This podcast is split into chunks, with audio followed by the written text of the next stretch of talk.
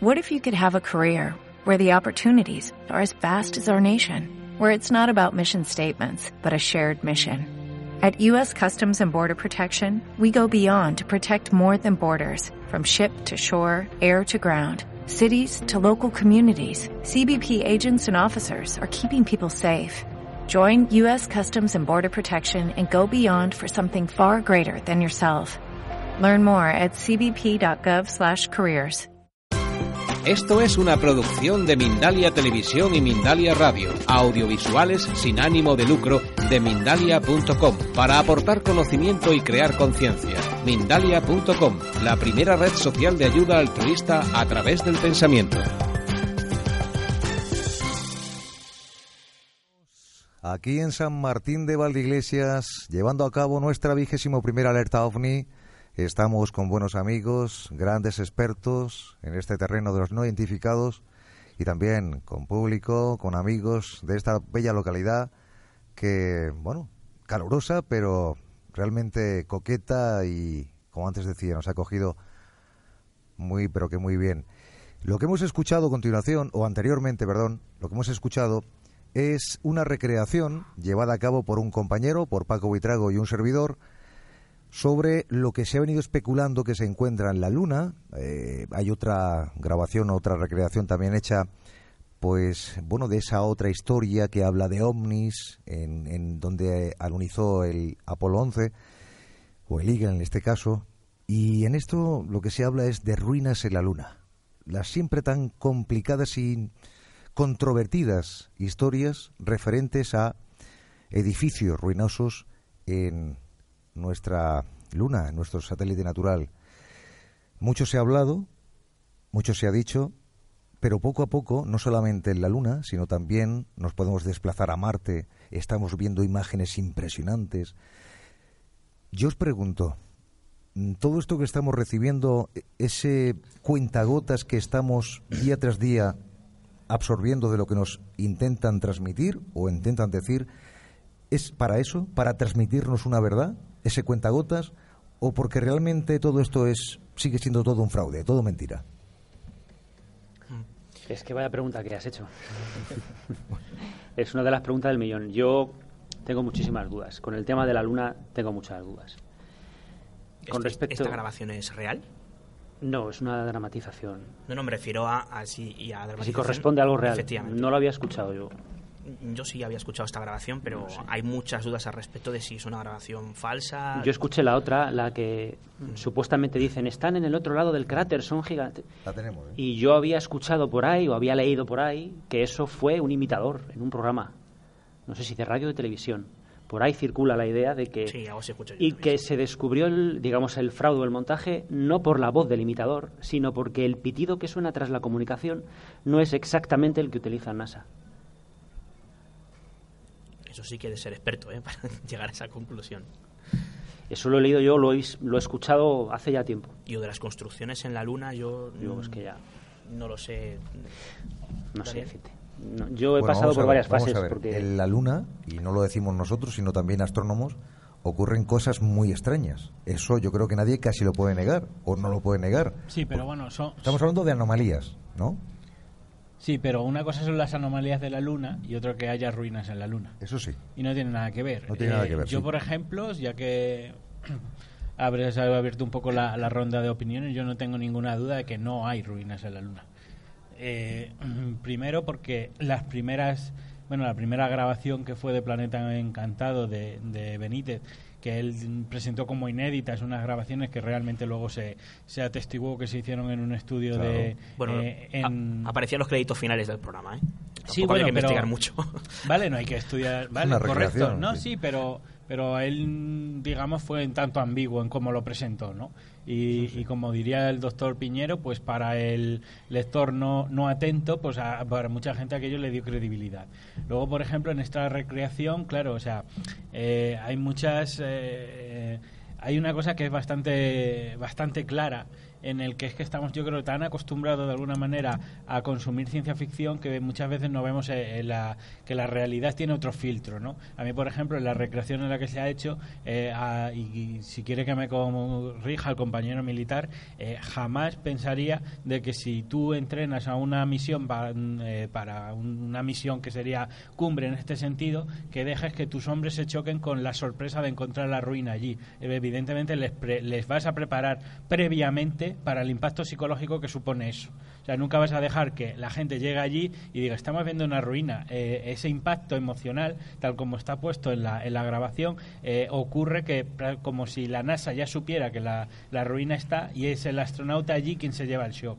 Si tú haces una misión de ese estilo, tú ya les llevas preparados para que ese shock, para minimizar ese shock y que no lo tengan allí. Con lo cual esa conversación así nunca se produciría. Entonces, yo después de, de hecho también, de lo que se cuenta un poco en, en lo que fue el, el digamos, eh, eh, documental. no, bueno, la, la, versión oficial que da Benítez sobre cómo podía ser el tema de las ruinas en la Luna, pues una cosa, que la sonda que inicialmente eh, graba aquellas eh, fotos, tenemos algunas de las fotos de esa época que tienen una calidad malísima y que era prácticamente imposible que desde las fotos eh, que se filtraron originalmente, porque la sonda estuvo a varios miles, me parece que eran como 63 kilómetros de altura sobre la Luna, tuvieran una resolución de la época como para distinguir nada a esa altura. Entonces, para mí, eh, Ruinas en la Luna no. Bueno, no sé. Yo no puedo asegurar ni afirmar ni negar nada porque no no, no lo sé. Es muy militar eso. Ni, ¿eh? no, quiero decir, no, no es porque yo tenga información, no. Yo, mi opinión, mi humilde opinión, mi tendencia es que no, pero no lo puedo asegurar 100%. Lo que pasa que yo... ¿Quién sabe? Y sobre, sobre el comentario que te he hecho de, de la misión... Tienes razón, es decir... Encontrar, dejar que tus hombres se, se encuentren con la obligación de asimilar allí emocionalmente que están viendo algo que no esperaban. Eso no es un, un mal diseño de una misión militar. Eh, tiene pinta, efectivamente, de lo que tú dices. Tú puedes entrenar a una persona un piloto de combate y que nunca ha pasado de 100 pulsaciones en su vida y a lo mejor ha tenido varios riesgos de muerte, pero también tienes que encontrarte con un shock allí, en la Luna, en un medio extraño. O sea, te doy la razón, pero mm, controlar hasta tal punto un ser humano eh, haciendo un tipo de saber que él va a recibir el shock estando allí lo normal es que le preparen lo más posible para yo creo que sí y que le tenían les tenían que haber ofrecido la información. Chicos vais a ver esto y os vais a encontrar con esto. Aunque sí es cierto que en los ámbitos militares en ejercicios maniobras y misiones no todo el mundo tiene toda la información. Ejercicios ejercicios, en maniobras, en misiones, en ah, todo tipo de cosas que tengan que ver con lo militar, no todo el mundo recibe toda la información. Ahora bien... Hay rangos, ¿no? No, no es que sea rangos, es que a la persona se le da lo que necesita conocer. rangos. lo que pasa es que, claro, vas a acabar viendo algo espectacular. Entonces, yo entiendo que les tendrían que haber eh, dado algún tipo de información. Por lo tanto, el discurso que tú dices, esa reacción que tienen ellos, no, no, no pinta no pinta real. O sea, es, cinematográfica desde mi punto de vista. Eh, yo no he escuchado la grabación real, pero sí, parece, parece eso, pero claro, es una opinión. No, lo que pasa es que dices de, ese shock, pero también lo recibe ese shock si lo, se lo comentan aquí, ¿no? Antes de partir. Sí, claro, pero no es eh, si tú estás en tierra y tienes ese shock, aquí no es crítico y allí sí. Yo sí voy aunque me preparen, sabiendo que me puedo encontrar. Me han contado no sé qué, y ya voy predispuesto que quizás lo mismo lo que voy a recibir todavía va a ser más fuerte cuando esté allí, no lo sé. Sí, pero en la grabación lo que se escucha claramente es como, oh Dios mío, no puedo creer que esté pasando esto, no sabíamos nada. Entonces eso no cuadra con la posibilidad real. Pero es que, claro, la, pregunta del millón es, ¿esa grabación en la que se basa la genial mm, dramatización que hemos escuchado es real? Entonces, claro, en base a eso habría que debatir. El problema es que mm, según diferentes fuentes documentales, eh, no es real. Entonces, como no es real, es debatir sobre una grabación que no existe, que se ha dramatizado, que se ha creado con un fin comercial, eh, eh, a nivel de broma o de, o de la razón o la cuestión que, que, consideren. Incluso quién sabe si a lo mejor hay algún servicio secreto detrás para comprobar un impacto en base a unas mm. afirmaciones falsas o que quieran ocultar una cosa digamos mucho más mundana o más compleja a nivel digamos que institucional o militar que una ruina. Es que tampoco lo sabemos. Pero siempre nos vamos a topar con lo mismo. Sea lo que sea que se muestre vamos a decir siempre que se trata de algo no real, de bueno, de alguien que se lo ha inventado, así nunca vamos a avanzar. Pero, claro, pero, y además especulamos con que se lo ha inventado un señor y lo creemos. Sin embargo, te dicen, estos son ruinas en la Luna, objetos en la Luna. No, no, no, esto es una recreación de tal. O sea, ¿creemos siempre lo que nos interesa? No, no se trata de lo que nos interesa, ¿no? Pero hay unos... Eh, yo digamos también la, la, la realidad, la velocidad luego tiene como unas marcas, ¿no? O sea, eh, es un poco lo mismo que se hace en criminalística o incluso en historia, cuando se trata de, saber realmente qué pasó, ¿no? Se aducen pruebas a favor, pruebas en contra, entonces eh, normalmente, ya te digo, desde pasa incluso en, un asesinato, hay una, eh, si, si una cosa se cumple, tiene una cierta coherencia interna que de alguna manera es esa hipótesis la que mejor explica todo el, todo el comportamiento de todo el fenómeno. Y en ese sentido, por ejemplo, en este caso, yo personalmente no la veo, ¿sabes? Es, es, es, un poco mi, mi, tesis, ¿no? Un poco eh, esa, digamos, esa aproximación que hago yo al fenómeno, pero que, lógicamente hay otras, ¿no? Claro, es que vamos a ver, cuando analizas, insisto, hablamos de tema OVNI, evidentemente eh, lo hacemos de forma genérica por, por las circunstancias, ¿no? Pero claro, cuando analizamos caso por caso y hay casos que efectivamente no tenemos una explicación, lo cual no significa que sea algo extraterrestre, adimensional o em, explicable a, nivel astronómico, no sabemos lo que es. Pero por otro lado, alguno de esos casos, cuando ahondamos de forma pormenorizada, encontramos no solamente indicios, sino pruebas de que son fraudes, pues entonces, evidentemente, primero habrá que divulgar que se trata de fraudes y segundo, seguir buscando ahí fuera a ver si hay casos no explicados. Yo creo que hay casos no explicados, pero hay otros casos que están más que explicados, con lo cual seguir debatiendo sobre ciertos temas que ya eh, la arqueología, eh, la ciencia y o, incluso estamentos eh, no oficiales relacionados con el, con el misterio que se han eh, dedicado a investigar porque crear, creían realmente que podía haber algo detrás y han descubierto que no es real. Por ejemplo, yo qué sé, las piedras de Ica, que quizá los que están por aquí eh, entre nosotros conozcan el tema. Cuando ya se ha explicado cómo se han fabricado, cuando se ha filmado el, el tiempo que han tardado en fabricarse esas piedras, cuando ya se ha demostrado que es la familia Uchuya la que va detrás, seguir debatiendo sobre quiero decir que estas piedras son o no eh, misteriosas me parece una pérdida de tiempo y esto es aplicable al tema ovni. Y además, David, no solo ocurre eso sino no es solamente que se puede seguir debatiendo sobre temas que están ya demostrados que son fraudes. Hombre, se puede seguir, pero es una No, no, pero lo que te digo que es que luego también, eh, en cierto sentido, a veces hay una mitología social fenómeno que cuando un fraude se prueba como fraude, no se descuenta de lo que es el mito. ¿Me entiendes lo que te quiero decir? Por ejemplo, eh, el tema, no sé, vamos a decir, el tema Dansky.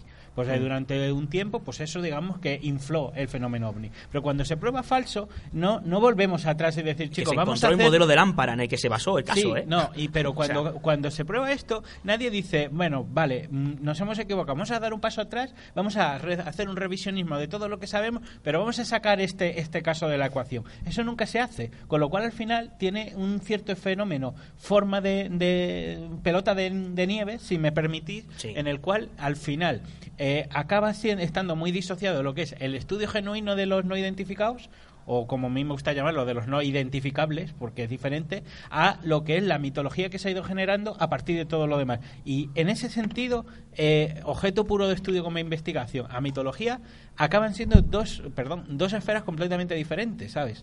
Hmm. Eh, bueno, me, pedías, Sí, no, parece eso, que como cuando se descubre o se prueba que algo es fraude, ese mito que hay detrás o esa mentira se autoactualiza mm, para esquivar esa verdad, esa nueva verdad y, permanecer, ¿no? Yo tengo una pregunta eh, y quien sepa a ver si me puede responder. Hay en el planeta Tierra muchos ojos, muchos observatorios, muchos aficionados que están fuera del sistema y no han observado nada que tenga que ver con edificios en la Luna. No hay un telescopio, un observatorio que pueda ver con tanta potencia como para decir, pues en los alrededores del Apolo 11, de los, del aterrizaje, no hay nada. No sé. Es que yo veo muchos. Eh, lo, que pasa es que se jugaba con la carta de la, cara oculta de la luna. Sí, pero yo he oído hablar mucho de la cara que no está oculta de la luna y he visto a muchas personas hablando de fotos en las que se ven píxeles. Y claro que es, parecen edificios porque un píxel es, cuadrado. Pero digo yo, ¿no hay ojos de aficionados que quieran revelar, que estén fuera del sistema y que puedan aportar una información? Sí, Luis. Eh, la verdad es que es buen planteamiento porque ahora, hoy, por hoy, creo la NASA la última vez que dijo eh, bueno, cuántos satélites artificiales tenemos alrededor del, planeta. Tenemos, ah, eh, dicho por ellos, 8.000. Seguramente tendremos más que no sabemos, porque muchos serán secretos. Y a mí, respecto al tema de, de la Luna, lo que me parece curioso es que mm, tenemos estas dos grabaciones, pero con todos los satélites que tenemos eh, artificiales, algunos secretos, tantos países eh, con más tecnología, eh, mm, me parece raro que solo tengamos justamente estas dos graba- eh, grabaciones y no se haya filtrado otra grabación, aunque sea desde lejos, de algún de esas justamente esas ruinas, porque además serán edificios mm, grandes que se podían, co- con la tecnología actual, se podrían ver perfectamente con, con las cámaras que tenemos y no ha salido nada respecto Claro, al tema claro. eh, que, que se haya filtrado y, o que haya podido ser otra vez observado por, Que yo creo que hay cosas que por fuerza o por peso salen a la luz. Y de hecho, eh, se dijo, eh, hay una teoría muy extendida eh, que se habla de que no se ha vuelto a la Luna ni se volverá a la Luna. Y hay declaraciones eh, más o menos recientes de Barack Obama que decía, o que se estimaba que se iba a volver a la Luna en los próximos años. No, No sé si era de Obama o, o de, o de George Bush. No, y no bueno, y recuerdo. otros países que ya están yendo. Ah, Pero la verdad que es que a veces el misterio en ese sentido eh, se nutre casi de cualquier detalle, ¿no? Eh, lo dejo como en la famosa frase de ¿por qué nunca volvimos a la luna? Y esa frase que mm, es más una pregunta que una respuesta, pero, pero simboliza tanto. Es que ¿qué, sí, qué- claro. qué- qué- qué jugo se le ha sacado en ese sentido, ¿no? Pero es que es mentira, es que sí volvimos a la Luna. Es que hemos ido muchas veces a la Luna. ¿Cómo que no se ha vuelto a la Luna? No, Sí. desde el Apolo 11 sí. Claro. Eh, hubo Ya, pero es que esa misiones frase- posteriores en las cuales Ya. se dice que se bombardeó la Luna Ya, y que no pero se ha es que parece, que- no sé, en fin. Bueno, nos vamos eh, con otro grupo y en este caso nos vamos a Cádiz, si no me equivoco, a Tarifa. Y ahí se encuentra también otro buen amigo, Fernando Rodríguez. Buenas noches. ¿Te escuchamos, Fernando? No, no tenemos la... Hemos perdido la señal o la comunicación con él. Bueno, en todas estas cosas que estamos hablando, la verdad que siempre es especular, ¿no? Y al final lo que hacemos todos es dar una opinión personal, pero como antes decía Miguel Ángel, dice, no, no, para mí no hay ruinas en la Luna. No quiero decir que hayan ruinas en la Luna, pero también somos muy tajantes a la hora de decir, no, ¿has estado allí? ¿Lo sabes a ciencia cierta que no hay nada en la Luna o en otro planeta? ¿Mm? Estoy de acuerdo contigo. Hay veces que parece que tienes que formar parte de la verdad. Y si no, no vas a llegar. Si tú no estuviste en la Luna, parece que hay cosas que no se pueden conocer porque todo te va a llegar tergiversado. ¿no? Si no mataste a Kennedy, parece que no vas a saber nunca quién mató a Kennedy. ¿no? Parece que en estos momentos, si no eres parte de la verdad, tienes difícil llegar a ella. A mí me da a veces esa sensación. Sí, y después eh, hablamos de un fenómeno que parece que no existe o que para muchos, bueno, interesa que no, no esté ahí y sin embargo, habéis mencionado presidentes de, de Estados Unidos que mm, algunos de ellos han intentado, según ellos, querer esclarecer el fenómeno ovni al llegar al poder. Sí, pero fíjate que, que nos estamos viendo mucho a Estados Unidos, pero vámonos a España. No tenemos que irnos mucho más lejos, vamos a quedarnos aquí. Eh, en el libro que antes citaba eh, José Antonio Caravaca, en Dossier de lo Insólito, por ejemplo, eh, yo explico y documento cómo no solamente los militares, En este libro que tengo aquí en mi, ma- en mi mano. no solamente mano. lo- los militares, ¿no? sino que también hay documentación explícita y así de hecho lo desveló el gran periodista creo que experto en todo lo que tiene que ver con servicios secretos como es Fernando Rueda lo hizo como prólogo de un libro fantástico y casi inencontrable de Manuel Carballal como su Folix y él explicaba cómo eh, hay documentado que en el CSID, digamos que nuestro servicio secreto anterior al actual CNI, eh, eh, estaba constatado que había dos personas, un hombre y una mujer, que durante un tiempo estuvieron recogiendo y catalogando casos ovnis. Nuestro servicio secreto español. Y no solamente eso, sino que también se puede documentar cómo eh, hubo planificada a finales de del año 75 una reunión que organizó Casa Real cuando el rey Juan Carlos era príncipe Juan Carlos, entre Casa Real y varios ufólogos, como JJ Benítez, como Julio Marbizón, como, Javier, eh, como Manuel Osuna, eh, para dictaminar si el tema ovni tenía que seguir siendo materia clasificada eh, militar. Eh, digamos que había un debate pendiente sobre qué hacer con esa documentación o con esos casos ovni eh, a mediados de los años 70. ¿Qué pasó? Pues que el 20 de noviembre del año 75 pues muere Franco. Y era precisamente cuando eh, estaba fechada esa, esa reunión, precisamente en esos días. Se pospuso eh, de forma eh, indefinida y nunca más se volvió a saber. Pero hay ya documentación, como decimos, de que tanto Casa Real en España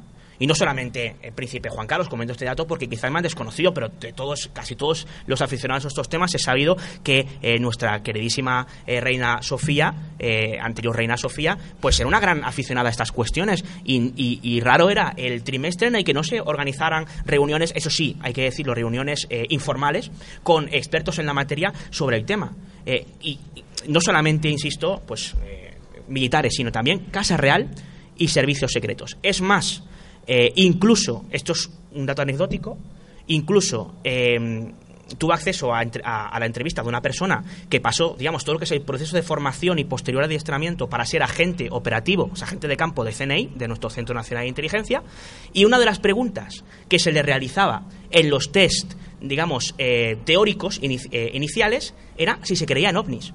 Es algo anecdótico porque es un test que no, crea como tal el servicio secreto, sino que digamos que eh, lo extrae de otro, de otro lugar, pero eh, aparece esa pregunta. ¿Crees en ovnis a un futuro agente operativo del Centro Nacional de Inteligencia? Con lo cual, ¿Hay interés en el tema? Yo creo que está documentado y demostrado que sí, y no hablamos precisamente de interés de personas eh, pues de a pie o de personas incluso con más o menos formación, sino interés de las élites. ¿Para qué? Eso ya sería un debate aparte. Bueno, ahora voy a dar paso al compañero que antes no podíamos contactar, que me dice mi compañero Fulgencio que lo tenemos. Fernando Rodríguez, buenas noches. Sí, Fernando. Hola. Ahora, ahora. Vamos a ver si es posible, porque bueno, ya sabes que la técnica cuando sale uno al exterior siempre se complica un poquito, pero ¿me escuchas bien? ¿Me oyes bien? Sí, sí, te escucho bien, Javier. Bueno si es posible con ese acople que tenemos por aquí. Sí, una copia por Bueno, vamos a ver, a ver si es posible. Bueno, cuéntanos, si es lo que vamos a hacer es una cosa, háblanos tú, porque parece ser que cuando hablo yo es cuando se copla. Dinos cómo, cómo pues. estás viviendo, hombre. Pues mira, estamos aquí, como, como te dejé de, entrever, en la zona de, de Tarifa, aquí en, la playa de, Los Lances, una, playa que hay aquí, digamos, que es muy aquí en Tarifa. Y bueno, estamos aquí un nutrido grupo de, componentes de, una asociación que se ha creado recientemente, que es la Asociación Ufológica Andrés Gómez Serrano, en memoria del desaparecido ufólogo algecireño. Eh, y bueno, pues estamos Fernando, una pregunta, Fernando. ¿Tienes algún aparato que... Eh, escuchando el, el programa? Ahora mismo estoy solamente yo con, el móvil. Es lo que creíamos que ocurría. Pues entonces yo iba a decirte que bajaras un poquito el volumen, pero veo que no es eso. A lo mejor el tema se acopla del micrófono. Si bajáramos micrófonos y si le escuchas solamente a él, quizá. No. Le perdemos entonces a David. Sí, bueno, Fernando. Ahora, ahora. Vamos, eh, bueno, sigue lo que estabas contando, por favor.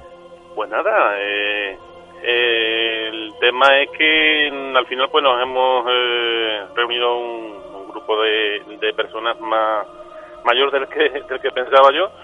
Eh, son miembros son de, una de una, una nueva asociación aquí en el campo de Gibraltar, ufológica, que lleva el nombre de Desaparecidos por los Epidémicos de Serrano.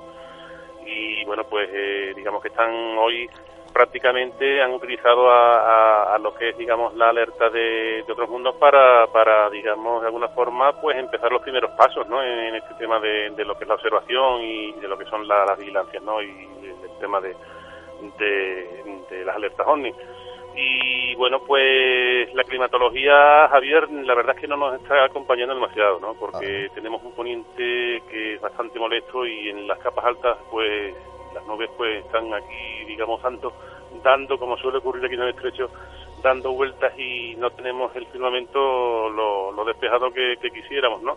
Y bueno, por lo demás, pues hasta el momento no hay, digamos, nada reseñable, no hay, digamos, no ha habido nada que, digamos, mm, para entender de que, de que ha pasado ningún objeto volante por aquí, por, esta zona, solamente pues bueno, cuatro o cinco estrellas fugaces, eh, los barcos que atraviesan el estrecho que son, vamos, son perfectamente distinguibles del resto de, algún avión que va hacia Gibraltar y, bueno, pues prácticamente, como te he dicho, nada reseñable. Así que bueno, pues continuaremos eh, a lo largo de, lo que es la, alerta y, bueno, confiemos en que al menos yo a este sitio le tengo pues un aprecio especial. Además también le tengo bastante fe, ¿no? Porque aquí en 2012 eh, fui, digamos, testigo directo de, una, bueno, fue, digamos, algo muy impactante y la verdad es que mm, lo vieron, ¿no? Desde, desde, la otra, desde la otra orilla del estrecho, y, bueno, pues la verdad es que es un sitio en el cual, pues, normalmente suele haber, ¿no? Bastante actividad, ¿no? De ese tipo, ¿no? Hay muchos vecinos de aquí de la zona que, que de vez en cuando, pues, no, nos llaman, nos ponen conocimiento de que de que ha habido, digamos, algún tipo de, de avistamiento, ¿no? Y, bueno, pues eh, en ello estamos. Hemos escogido este sitio, bueno, lo he escogido yo, ¿no? Y espero de que, bueno, no, no defraudar, digamos, a estos amigos que se han acercado aquí, ¿no? Y, bueno, en la manera de, en la medida de lo posible, pues eh, a ver si podemos aportar algo más positivo más adelante. Mm. Eh, Fernando, ¿qué tal? ¿Cómo estás? Hola, eres David, ¿no? Sí, soy David, ¿qué tal? Oye, un placer saludarte, pero me vas a permitir, porque estamos hablando precisamente, no sé si estás siguiendo la retransmisión, pero estamos hablando mucho de casos ovni no explicados, de casos que se han demostrado que son fraudes, y, de la polémica que hay, porque hay quien considera que hay casos que son no explicados, pero eh, por contra hay personas que consideran que esos mismos casos son casos perfectamente explicables. Y yo no puedo resistirme a preguntarte eh, por un caso que creo que conoces bien, eh, como es el caso con Il. En resumidas cuentas, ¿cuál es tu tesis o teoría sobre lo que aconteció en, en la famosa playa de los Bateles, en, Conil?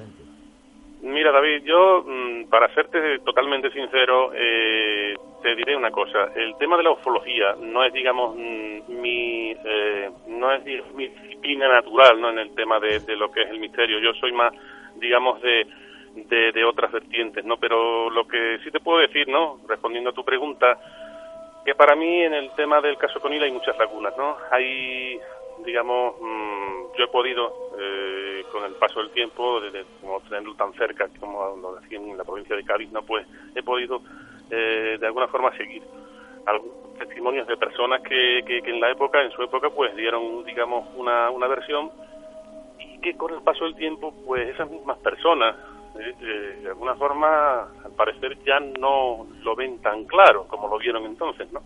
Eso a mí me ha llamado siempre poderosamente la atención y es algo que mm, realmente, para decir verdad, mm, lo que se habló, lo que se comentó, lo que supuestamente, digamos, eh, venía del mar, lo que yo, francamente, para mí no quedó, digamos, nada, digamos, eh, claro el tema, ¿no? Había muchas lagunas y, eso con el tiempo, pues de alguna forma se ha ido enquistando y se ha ido todavía eh, lejos de de, digamos, de aclararse, lo que ahí ha sido enturbiándose, ¿entiendes? Y, por ello, pues, la verdad que, aunque tuviera la repercusión que tuvo entonces, hoy por hoy, tengo que decir de que, de que bueno, creo que eh, entró en juego entonces una dinámica que, que, bueno, en la época, pues, eh, por aquella fecha, no era solamente el caso con él, había otros avistamientos, era un, creo que incluso a partir del año 85 en adelante, pues por aquí, por esta zona, pues estaba, digamos, mm, entre comillas, estaba de moda, ¿no? El tema de, los avistamientos, ¿no? Se puso de moda. Y bueno, eso fue como la culminación de, digamos, de, de una serie de avistamientos que se vieron aquí, ¿no? En esta zona de, del campo de Gibraltar, del Estrecho, de la, hasta llegando hasta la bahía de Cádiz, ¿no? Mm. Y bueno, para que te hagas medida, pues eso, ¿no? Poniendo tu creo que respondo bien a la hora de, decidir de que no, no lo vi claro en su día y, bueno, y hoy por hoy pues sigo teniendo, eh, si cabe, aún más dudas todavía que entonces. Muy bien. Pues estupendo, Fernando. Gracias. Ah, me alegro de que, de que estéis ahí, eh, os estoy siguiendo en la medida de lo posible, porque aquí también el tema de, coberturas y demás y todo lo que es la tecnología también está, claro, al estar tan cerca también de del continente africano, de lo que es Marruecos y demás, pues también tenemos muchos problemas con, la conexión. Pero bueno, que un saludo, os mando un abrazo desde aquí con el resto de, amigos que están aquí y, bueno, pues nada, continuaremos la noche. Estupendo, muchas gracias amigo, un abrazo. Un abrazo a todos. Buenas noches. Pero hoy el protagonista son los ovnis. Y estamos enseguida en contacto con alguien muy importante. Lo esperábamos durante la noche, pero bueno, parece ser que al final va a poder ser y vamos a tener pues a una de esas leyendas vivas una de esas personas que durante muchos años nos han mostrado el terreno del misterio, pero muchísimo sobre los ovnis, objetos volantes no identificados, que no quiere decir por ello que sean objetos de otro mundo, eso hay que remarcarlo siempre, pero lo cierto es que hay muchos años, lleva muchos años detrás de este fenómeno que como antes también comentábamos con los compañeros, creo que quedarán muchos años más sin saber quién está detrás. Ahora sí, hay casos espectaculares y hay testimonios que te hacen ver quizás desde otra perspectiva o sobre todo tener una visión distinta cuando, por ejemplo, un piloto comercial le hacen firmar que lo que ha visto ante él era el planeta Venus. Y esto siempre me ha llamado la atención porque creo que esas personas son cualificadas, lo puede decir Miguel Ángel, creo que son personas muy cualificadas para saber lo que se encuentra ahí fuera en los cielos. Ahora mi pregunta que siempre hago es una pregunta recurrente a todos. ¿Cómo es posible que un piloto que quizás mañana vuelve a, a pilotar y estar ante, bueno, con su avión, ¿cómo es posible que vea el planeta Venus no ya que se le acerque al avión, sino que ¿qué pasa? ¿Que el planeta Venus no estaba ayer en el horizonte cuando también volaba? ¿Cómo es posible que personas así, tan conocedoras de lo que se encuentra ahí fuera, puedan confundir un planeta con una nave que se les echaba encima? Si me permites, si me permites a mí. Sí, claro. Eh, yo, yo, creo que la pregunta yo la formularía de otra manera ese cómo es posible lo cambiaría que cómo es posible que la persona que está en un sillón, en un despacho, le diga al que estaba arriba a 33.000 mm, pies de altura lo que vio. Eso me ha gustado, ¿eh, Miguel Ángel? Eso me ha gustado. cierto, cierto. Bueno, mira, tenemos ya, tenemos ya a esa leyenda viva, a ese personaje del mundo del misterio, al que queremos muchísimo. Hace poco cumplía 93 años y teníamos la suerte de tenerlo en otros mundos para poder felicitarlo. Hoy forma parte también de esta vigésimo primera alerta ovni. Lo ha hecho en otras ocasiones. Años atrás ha colaborado muchísimo con otros mundos y hoy es un privilegio el tenerlo con nosotros en directo. Nada más y nada menos que a ese grande, a Salvador Freisedo. Salvador, buenas noches. Muy buenas noches.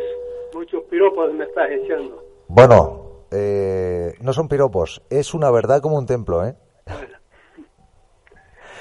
Vamos a ver.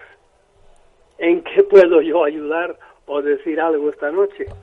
Dime. Después de tantos años hablando de ovnis, ¿qué, ¿qué podría decir Salvador? Pues tantas cosas que nos quedaríamos aquí totalmente atónitos. Pero tú sabes que yo digo muchas herejías. Eso sí también lo sé. Bueno, vamos ver de, de qué hablamos. Mira, yo tengo aquí siete, ocho, nueve eh, frases que he escrito, ¿verdad? Si quieres te leo las frases sin comentar nada y luego si quieres hablamos un poco sobre algo de lo, o, protestas por algo de lo que haya dicho en estas frases. Vamos a ello. ¿Eh? ¿Quieres que te las lea? ¿Eh? Sí, sí. Muy bien. Mira, por supuesto, felicitar a toda la gente que está todavía con ese entusiasmo, los jóvenes que están eh, acudiendo a esos, esos festejos, que, porque muchas veces acaban festejos por la noche para ver ovnis y por ahí, que hace años, hace años de años que hacíamos. Yo digo que ciertamente los avistamientos son las piedras básicas de la ovniología. Cuando realmente nos convencemos, de ahí se acababa de oír ahora eso, hay gente que todavía confunde el planeta Venus y por ahí. Yo con esa gente no discuto nada. Que sigan pensando lo que quieran. Bien, te leo las frases. Hace mucho tiempo que ya más que los hemos visto aterrizar. Segunda, han interferido muchísimo en la historia humana. Tercero, hoy día sabemos ya mucho de ellos, mucho más que en 1960 sabíamos. El primer posible ovni que yo haya visto fue en 1946. Y no quiero ponerme a explicar, pero vi por, pasar delante de mi ventana, en comillas, una en Santander una luz que me dejó, yo entonces no pensaba nada en ovnis porque se hasta el año 46 y pero siempre me, me, dije qué demonios habrá sido aquella luz que yo vi pasar bastante rápido, no demasiado y no y bajita. Por el por delante de mi ventana, yo vivía en la Universidad de Comillas en el piso más alto. Otra frase. ellos son los que mandan en el mundo. Otra frase, somos un planeta esclavizado por una raza extraterrestre. Esto ya es un poco audaz, pero yo así lo creo. Otra frase, no quieren que sepamos nada de ellos. Otra frase, los militares son los que más saben sobre ellos. Otra, muchas razas hay que conviven con nosotros y son muchas más de las que la gente suele creer. Y por último, tengo aquí, nos han confundido mucho y nos han, nos han engañado muchísimo y lo siguen haciendo todavía. Esas son las cosas que yo te diría que podríamos comentar si quieres alguna de ellas. Sí. Bueno, primeramente, Salvador, te quiero decir una cosa. Tenemos esta noche aquí con nosotros a un militar, ¿eh? Bueno, ah, tenemos a un militar. Ah, sí. Se llama Daniel, no podemos decir el apellido, pero lo tenemos con nosotros. Por digo porque si quieres comentarle algo, eh, pues no sé, como militar que es, eh, ¿te gustaría decirle algo, preguntarle algo, comentarle algo? Bueno, tú sabes que el hombre que en España los militares hace años este, señalaron para que desclasificara las cosas fue el, general Bastida. Entonces no sé si era general ya. Y resulta que el general Bastida era, es sobrino mío, es hijo de mi hermana.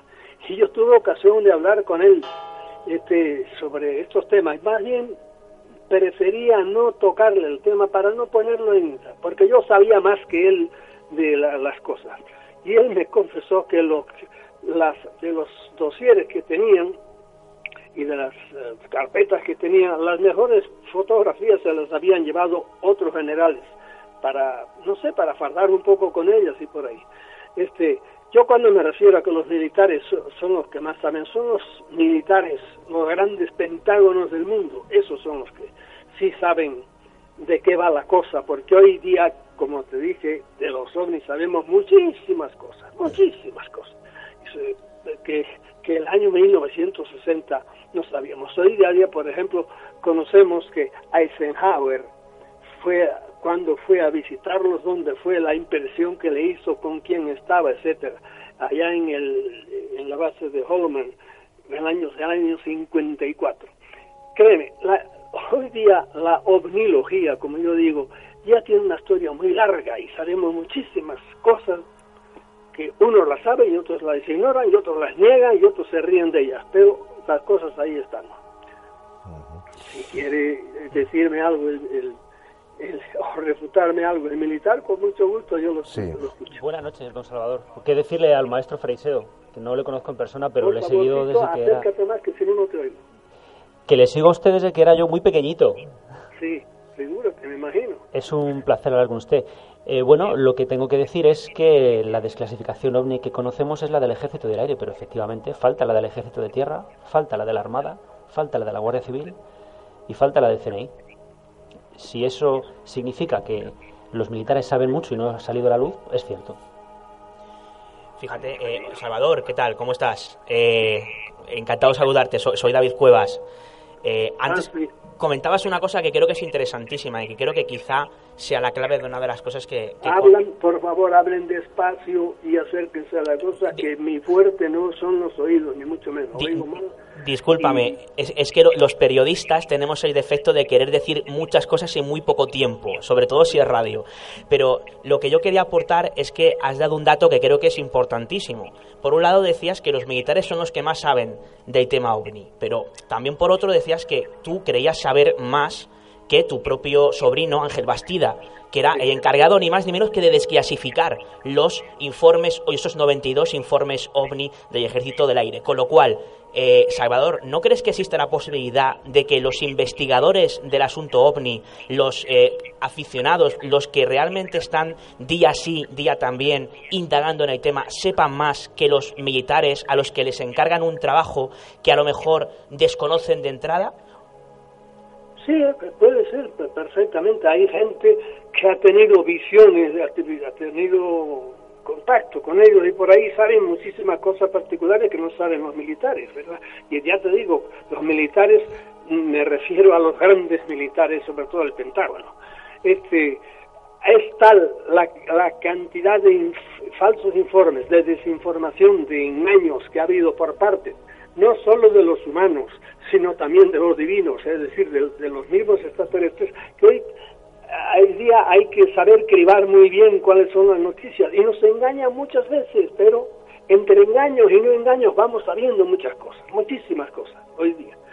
Por lo menos yo creo que sé hoy día muchas más cosas porque me he comunicado con tantísima gente de la cual no puedo, no puedo lograr absolutamente y cosas personales que le han pasado también a uno, ¿entiendes? Uno las tiene muy calladas, que es lo que yo suelo decir a la gente, no hables de esto porque te van a decir que están chiflados, pero la realidad que hay detrás del fenómeno ovni es muchísimo más grande de lo que la gente cree. Para mí, el gran triunfo de estos señores es que han logrado, han logrado después de 70 años que todavía oficialmente la- las autoridades del mundo pues que, y la, las- la megaciencia lo siga negando por ahí y la, humanidad no haya caído en la cuenta de la enorme importancia que tiene la, la llegada de ellos aquí, porque para mí eso ha sido como una...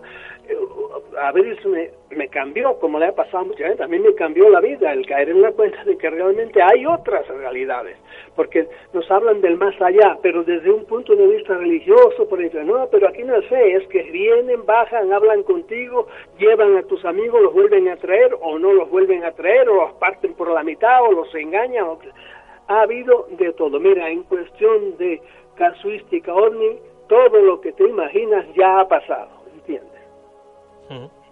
Si no me paran, yo no paro de hablar. Sí. Te comenta Luis Débora. Hola Salvador, un saludo. Hola. ¿Qué tal? Mira, a mí me gustaría preguntarte con todo, con todo el tiempo que llevas investigando. Perdemos, perdemos el sonido. Un momentito. A ver. A ver, ahora. Ahora. Eh, con todo el tiempo que llevas ya investigando eh, los fenómenos ovnis, ¿con cuál te quedarías? ¿Cuál sería el, el- el más importante que consideras tú más importante? El caso, ¿no? De- ¿Te refieres? Sí, al caso, al caso ovni más importante. El caso más importante, ha habido tantos casos. Mira, el, el, el amigo Frank Valé, Valé, el Jacques Valé, que es uno de, los, de las vacas sagradas de la, la cosa, que amigo mío personal, porque con él subí subí y con otro hombre famoso que con dos hombres famosos más, uno era pues, Pujarich y el otro no me acuerdo quién era, subimos al, volcán Irazú en Costa Rica. Mm, y va, pues Valé dice que para él el caso más importante fue Fátima, pero bueno, es una manera de- de decir las cosas, que puede ser que sea efectivamente o no. Para mí lo he dicho ya otras veces y últimamente lo vengo repitiendo, para mí el caso más importante fue el aterrizaje del OVNI en los jardines del Vaticano. El, el, día ve- en, en 1961 y, y el hombre que salió de dentro del OVNI y habló 20 minutos o, o Juan 23 y luego se metió otra vez en la cosa y salió. Y el testigo de eso es el cardenal que se acaba de morir con 100 años, que entonces era muy joven, iba paseando con el Papa y pues eh, dijo las frases, frases que para mí son vitales. Fue lo único que dijo el Papa. Los hijos de Dios están por todas partes. Y a nos, lo que pasa es que nosotros a veces nos cuesta reconocer a nuestros hermanos. Eso para mí tiene una fuerza enorme, enorme, porque eso, eso para las creencias religiosas no es que acabe con todas, pero le da un vuelco tremendo, tremendo. Eso, saber que hay otros seres, ¿verdad?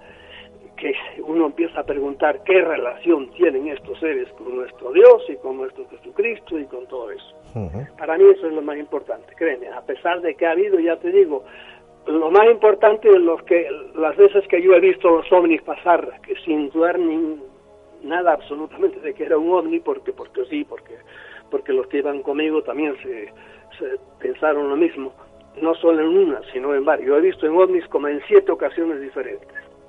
No sé si te he contestado lo que quería. Sí, perfecto. Ahora te, te pregunta mm, Miguel Ángel Ruiz.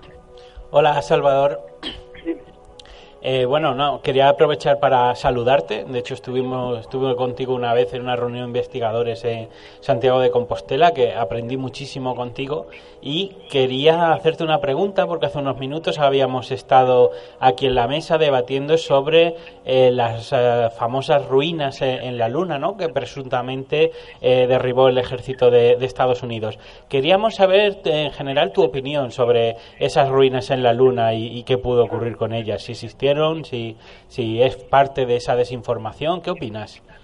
Mira, yo hoy día creo, y sé que mucha gente no está de acuerdo, hace muchos años que hay bases en la Luna, humanas, y hace muchos años que hay bases en Marte, aunque no lo crean la mayoría. ¿Entiendes?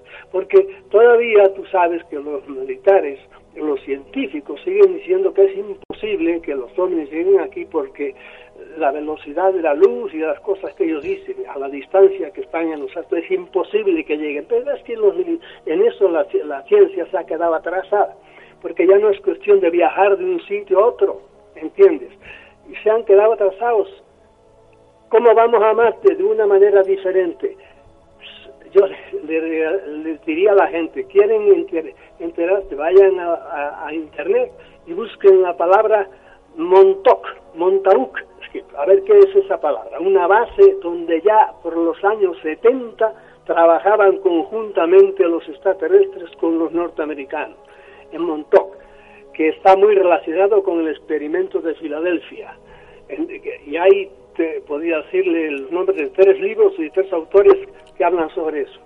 Créeme, hoy día eh, sobre los ovnis sabemos muchísimas más cosas. Lo que pasa es que son tan gordas algunas y tan increíbles que mucha gente pues dice, no, esto no puede ser. Y se lo echan y se lo... Y tienen miedo además de decirlo porque a lo mejor creen que, que los van a tachar de crédulos o por ahí. Pero yo ya perdí esos miedos y digo lo que pienso. Hace años que hay bases en la Luna y hace años que hay bases en Marte y están yendo para allá humanos, no sé si constantemente, pero con cierta frecuencia.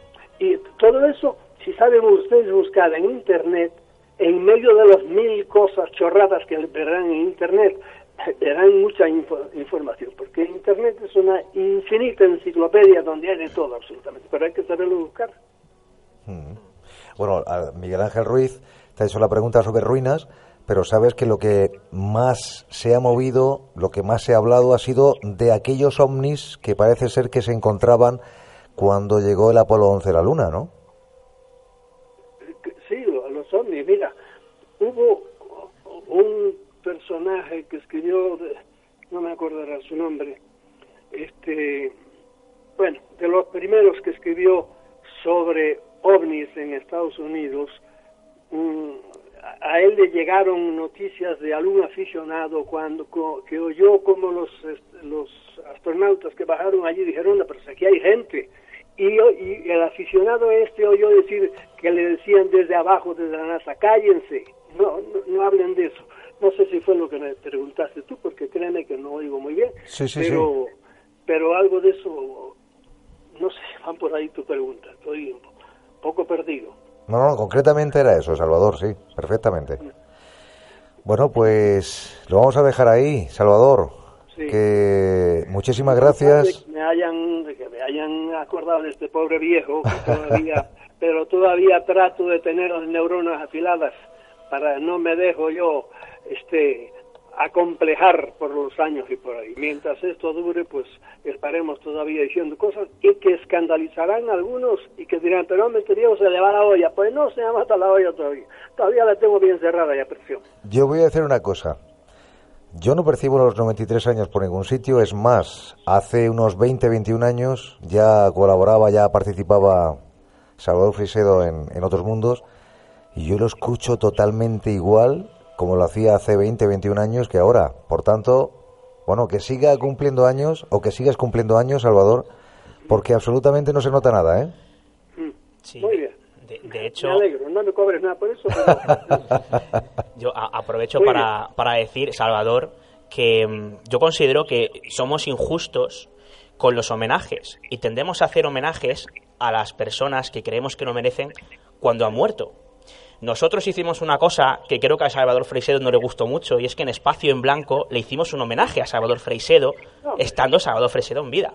Y yo creo, creo que eh, son personas como Salvador Freisedo, por la valentía que tienen a la hora de contar ciertas cosas, sobre todo también por toda su, su vida eclesiástica, que es muy, muy poco conocida, eh, realmente yo creo que, que, se merece ese homenaje por la valentía en la que hizo gala por aquel entonces y, la, y de la que sigue haciendo gala contando las cosas que cuenta de la misma forma aguerrida que lo hacía en su día y que la sigue y así, digamos que la sigue eh, pues expresando hoy aún más si cabe ¿no? así que yo creo que un aplauso para Salvador Frisedo ¿no? un aplauso muy bien Ma mañana mañana te mando la propina mira ya que estoy estoy aquí en esto yo les recomiendo que lean mi librito Teovnilogía porque ahí es donde yo resumo resumo todo lo, me parece todo lo que he ido investigando y por ahí, que ya no es, no es, eh, estaríamos, en, te diría, en el mismo nivel en que estaba, sino que los ovnis tienen que saltar de los tuercas y de los tornillos, tienen que saltar al mundo de las ideas y del espíritu. Los ovnis están profundamente ligados a las religiones, todas las religiones nacieron, no se pueden explicar si no se tienen en cuenta los ovnis la adoración de los seres humanos a eso que venía del cielo, lo mismo que le pasó al Papa. Bien, no quiero extenderme más, muchas gracias porque, porque me haya llamado y aquí estamos a la orden de ustedes. ¿eh? Muy bien, Salvador. Pues todo un placer, todo un placer, un privilegio tenerte una vez más en Otros Mundos, en esta edición número 21 de Otros Mundos en referencia a las alertas OVNI. ¿eh? Muy bien, muchas gracias a ustedes. ¿eh? Un abrazo muy grande. Igualmente. Buenas noches. Bueno, Salvador Freisedo, que también con Magdalena del Amo, que es su esposa, que lleva ya también unos años, y otra de las personas que mm, está también muy inmiscuida en el mundo de los ovnis, más concretamente en el, en el mundo de la abducción, ¿no? En el terreno de abducción, ¿no? Eh, sí, eh, sí, sí, efecti efectivamente, ya eh, conoce muy bien ese terreno. De hecho, yo tuve ocasión de hablar con ella largo y tendido sobre este tema en la reunión de investigadores que organizó el Ojo Crítico, que antes citaba el compañero Miguel Ángel Ruiz en, en Vigo, no, en, en Santiago, Santiago, de Compostela hace un par de años, si mal no recuerdo, ¿no? Hace dos, tres años. Dos años, sí. Sí, y, y bueno, pues efectivamente ella conoce muy bien el fenómeno de abducción, no solamente porque lo ha investigado, sino porque incluso ha tenido alguna experiencia al respecto. Pero bueno, es un tema del que lo ideal es que hablase la propia Madalena del, del Amo. Y, y, bueno, las cosas que ha dicho Salvador Freisedo yo creo que son, son curiosas, son debatibles, son tremendas. Y bueno, yo no sé qué opináis el resto de, de mis compañeros sobre lo que ha dicho acerca de Marte, de, de, todo lo que tiene que ver con el experimento Filadelfia. Miguel Ángel, Daniel, yo os lanzo. No existió. El experimento Filadelfia no existió. Pues. ¿Y que, explícalo, explícalo. No, no, eh, tampoco tengo aquí todos, todos los datos, pero efectivamente el experimento Filadelfia es, fue una broma de, de un señor. Eh, está todo absolutamente documentado. Eh, será muy largo contar toda la historia, pero efectivamente es, así es, ¿no? Y, y en lo que respecta a las bases en las que ha habido contacto ya establecido entre humanos y extraterrestres, me parece una teoría muy bonita, pero el, el problema es que no hay una sola prueba que demuestre eh, semejante y tremenda alianza. ¿no? Con lo cual, eso nos hace cuando menos dudar seriamente de que ellos haya podido, podido, producir. Digamos que son teorías que abanderan la corriente exopolítica, que yo creo que los que estamos aquí conocemos bien, y no sé si alguno de nosotros llegamos a compartir en algún modo. Hombre, es. Habría que, que retrotraerse ¿no? a todo lo que fue las investigaciones de, del Majestic 12, ¿no? que se probó fraude, de lo que era un poco esa, esa base dulce que donde supuestamente convivían extraterrestres eh, y humanos, etcétera, etcétera. Pero al final es que pasa un poco lo que explicábamos al principio, ¿no? Que, que acaba habiendo dos mm, eh, casi dos corrientes inmensas, ¿no? En el, eh, en el sentido de que mm, al final, como decíamos, no se descuenta en ningún momento lo que se prueba fraude. De hecho, de, de alguna manera, a veces en determinados casos les pasa como a las leyendas eh, urbanas. Es imposible matar una leyenda urbana. O sea, no importa las veces que la desmitifiquen, no, veces la, no importa las veces que la mm, desmientas, realmente eh, siempre alguien la comparte y siempre alguien la, la da pábulo, ¿no? Entonces, en ese sentido, eh, aquí el compañero Daniel, que da ese titular, no existió el experimento Filadelfia, pero como digo, no se descuenta, ¿no? Y luego otra cosa también bastante... Eh, desconocida incluso eh, incluso para los seguidores de la ufología es que yo diría que la ufología actual de vanguardia en la que eh, bueno, o, la que hay más en los círculos de investigadores, ya ni siquiera consideran que el fenómeno eh, ufológico sea extraterrestre, sino algo incluso un poco más extraño, ¿no? No piensen que sean solamente visitas de, seres de otros planetas que, que, vienen un poco a visitarnos de la misma manera que nosotros hemos estado en América o, o en otros lugares del mundo, ¿no? Entonces, a veces es muy importante tratar de hacer ese análisis de, de con esa paciencia, ¿no? De, tratar de, deshacer todos los nudos que, componen el gran puzzle ufológico y que, y que mm, eh, a veces es donde se junta lo social con, lo, con, la, con la investigación científica y que es un puzzle eh, bastante complejo, eh, no sé, de, de, desentramar en todo el tema, ¿no? Vamos a seguir, vamos con más grupos. Nos vamos concretamente a Morales del Toro, Zamora, y ahí se encuentra Nando Domínguez de Omni Spain. Nando, buenas noches. Muy buenas noches, la verdad que me he la llamada y justamente te estaba escuchando en casa ya, que ya me retiraba hace un ratillo. Sí. Y estaba escuchando y de repente me llama, me llama un número, lo tenía y digo, pues no sé quién será. Y, digo, ah, ostras, que sois vosotros. Claro, claro.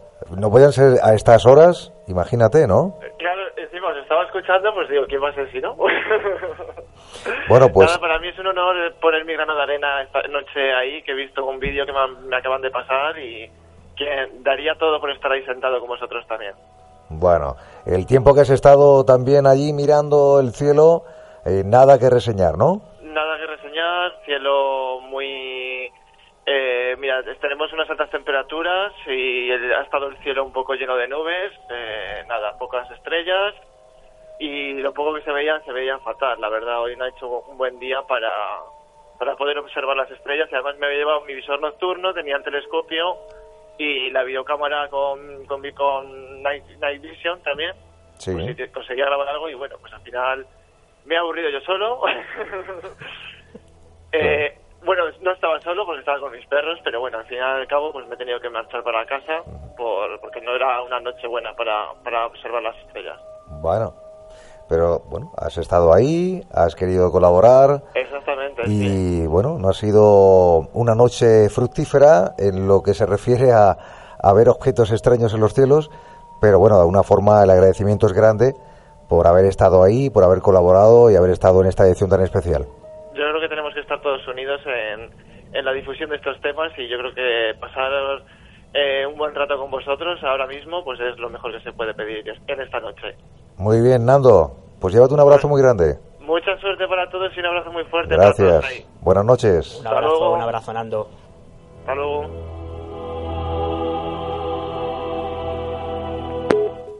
Bueno, vamos comunicando con esos grupos también le pido paciencia a los que están ahí fuera, porque no es igual de fácil lo que estamos haciendo esta noche aquí que si estuviéramos en un estudio de radio. ¿eh? Repito que lo que están haciendo los compañeros en la parte técnica es bastante compleja y hay que tener, repito, un poquito de paciencia porque nos hubiera gustado más dinamismo o que fuera hubiera sido un poco más dinámico la entrada de esos grupos para que nos vayan contando lo que realmente va sucediendo en los cielos. Ellos son protagonistas. Cada noche Cuando- Ellos, ellos y nosotros, que tenemos parte del público mirando al cielo, El cielo. porque nos ha debido de cruzar hace poco un, Un avión, ¿no? un objeto volante, vamos a dejarlo ahí, no sé si identificar o desidentificar, pero hacía ruido y tenemos gran parte Sí, del sí, público mirando el cielo y además yo creo que eso es una de las grandes aportaciones que hace la alerta OVNI, que es fomentar la cultura de mirar al cielo e identificar, ¿no? Sí, ya, sí, sí. ya por ejemplo, hace muchos años eh, Jung escribía un libro sobre cosas que se ven en el cielo. El cielo es un lugar tremendamente rico donde hay muchos objetos de naturaleza e índole muy diversa y entonces esa cultura de mirar al cielo y familiarizarnos con lo que es, pues yo creo que es, eh, un, un- aunque solo sea eso, un tema excelente para esto de las alertas OVNI. Sí, pues, además, fíjate, es, es muy curioso porque eh, normalmente es a los que nos gustan estas cuestiones eh, se los suele preguntar lo típico de, oye, ¿no es curioso que eh, había eh, un gran número de avistamientos ovni en los años 70, incluso parte de los 80, y ya no se ven ovnis? Y, yo suelo responder cosas que, eh, como que la culpa de que ya no se vean ovnis es por culpa, por ejemplo, de cosas como Pokémon Go. Y me explico. ¿Cómo vamos a ver ovnis si nos tiramos todo el puñetero día mirando al no, ya no al suelo, sino a nuestros dispositivos móviles? eh, y ya nadie prácticamente se intenta echar un vistazo a lo que hay arriba. Es posible que nos encontremos con algo desconocido y inexplicado sobre nuestras cabezas mientras intentamos cazar un Pokémon, ¿no? Por ejemplo. Yo creo que es una reflexión que hago un poco en, tono irónico, pero creo que también tiene mucho sentido en tanto en cuanto eh, normalmente yo creo que sí se siguen produciendo casos, casos ovni. Eh, no hace falta eh, una alerta ovni para constatarlo. Lo, lo que, lo que quizá no hay son personas que vayan a recoger esos testimonios de otras personas que dicen haber visto ovnis. Creo que eso se ha perdido y por desgracia eh, ha hecho o ha mitificado eh, esa, esa falsa losa de que ya no hay casos ovni. Creo que sigue habiéndolos. Lo que no hay es, por un lado, el interés de ir a recogerlos y segundo, el del público de a pie de mirar al cielo de vez en cuando. ¿no? Eso, eso es muy cierto, David, y, y me gusta que reivindiques el, Bueno, el reporterismo. ¿no? Tengo que decir Pero- que yo no uso Pokémon Go, ¿eh? por si acaso. Pero también hay que decir que, en cierto modo, en todo el tema este de la observación ha ganado una, una gran complejidad eh, en los últimos años. De hecho, eh, el genial, genial Javier Sierra eh, se inventó hace poco, creo que fue el año pasado, en un cuarto milenio, el término dropnis para referirse a los drones que son in- eh, em, sí, confundidos con ovnis, ¿no? Y en ese sentido, yo creo que es que eh, eh, por suerte o por desgracia, porque tiene dos, dos eh, posibilidades, pues ahora cada vez hay más utensilios, aunque sean pequeñitos, que cruzan los cielos y, y en ese sentido, como digo, cada vez es un poco más complejo, ¿no? Mm.